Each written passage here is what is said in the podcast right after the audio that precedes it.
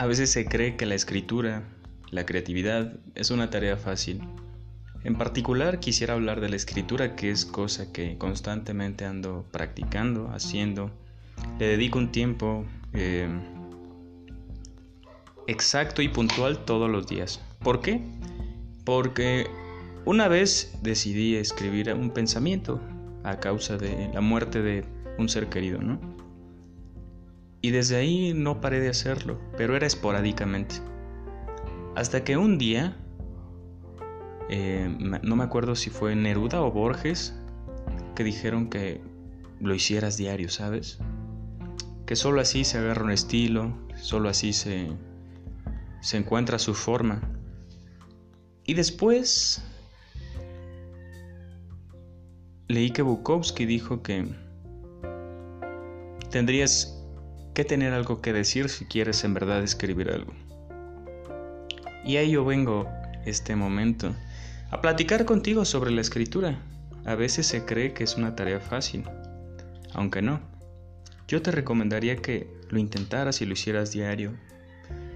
Pero tú me, me, me dirás, pero no sé cómo hacerlo. Mira, todos tenemos un punto de vista, un criterio, y es lo que hoy en día deberíamos valorar, ¿no? Que cada quien tiene su opinión. ¿Y qué hace? Y la libertad de expresión es un derecho, ¿ok? Pero ¿qué hace más fehaciente, más bueno un punto de vista que otro? Las herramientas con las que estructura su pensamiento, ya que muchas personas se creen expertas en un tema determinado simplemente por las cosas que han vivido y creen que no necesitan leer ninguna información al respecto del tema, ¿no? Naturalmente va a haber muchos sesgos ahí de información. Entonces, la libertad de opinión pues tiene sus pros y sus contras, ¿no? Porque muchas veces quien más alza la voz cree que tiene la razón, cuando no es así. No tiene la razón aquel que grita, aquel que se esfuerce y patalea, no.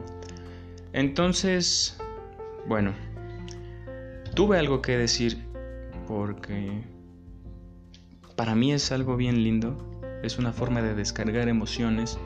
Me parece que lo decía Hegel, que la palabra mata la cosa. Y leyendo un poco de psicoanálisis, entendí que el verbalizar las cosas, el transformarlas, tiene un poder eh, sanador o curativo, como tú lo quieras decir, de hacer catarsis, de hacer reliciencia, de superar una emoción muy grande. Y te invito a que tú lo hagas. Si no quieres escribir algo porque no quieres ser creativo, haz un diario. Un diario donde redactes tus días o un problema. ¿Sabes que también está curado? Hacer una carta y dejar atrás las cosas que, que nos atormentan. Así de que, bueno, esto me dolió y tal y tal, quiero decirte que puedes mejorar y de una vez vas a dejar todo, sácalo todo en un verso, en un escrito. Pero no es tarea fácil, no te creas. Mm, el escribir es manejar emociones, ¿sabes? Plasmar emociones.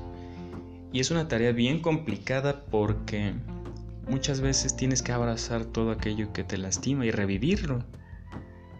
Porque las cosas que más trascienden, lo decía Nietzsche, están escritas con sangre. Y esas cosas son las que vale la pena leer. Y no quiero decirte que una frase o de esas que encuentras en las galletas de la fortuna, no. Oh, oh. Me gusta hacer paradojas, me gusta usar metáforas, me gusta profundizar en, en estas cosas que, que yo sé que, que no sabemos nada, ¿no? Principalmente yo. Pero en base a ello, estamos leyendo constantemente, ¿no? Porque creer que uno conoce mucho de un tema o que ya conoce todo de la vida, pues es más una realización del ego, ¿no? Es imposible. Eh, me, me parece que lo decía Descartes, que cambiaría todo lo que no sabe por lo que sabe. Imagínate una gran persona que, que en su campo determinado hizo grandes aportaciones, grandes avances. Fue una persona muy distinguida, ¿no? Pero es interesante ver cómo desconocemos tanto el mundo que nos rodea, tanto de cómo funciona. Creo que esa información me ha llevado a indagar en el, cuestionarme todo y cuestionar las cosas. Y de, ahí nacieron grandes ideas. Me dio, siempre he sido una persona muy curiosa de, de esas que andan preguntando de todo. ¿Y por qué esto? ¿Y por qué aquello? Como Russell, el de Up, me, cae bien. Siempre he sido muy curioso y en base a ello siempre dije, ¿cómo le harán para darle forma a este vaso, no? O cómo le hace la electricidad para viajar y, por ejemplo, el micrófono que estoy usando, ¿cómo le hace para percibir las ondas de sonido, transmitirlas por el cable y que el celular las reciba y transforme en números este impulso eléctrico. ¡Wow! ¿No? Es increíble. Y así fue, como poco a poco fui investigando, fui acercándome al conocimiento.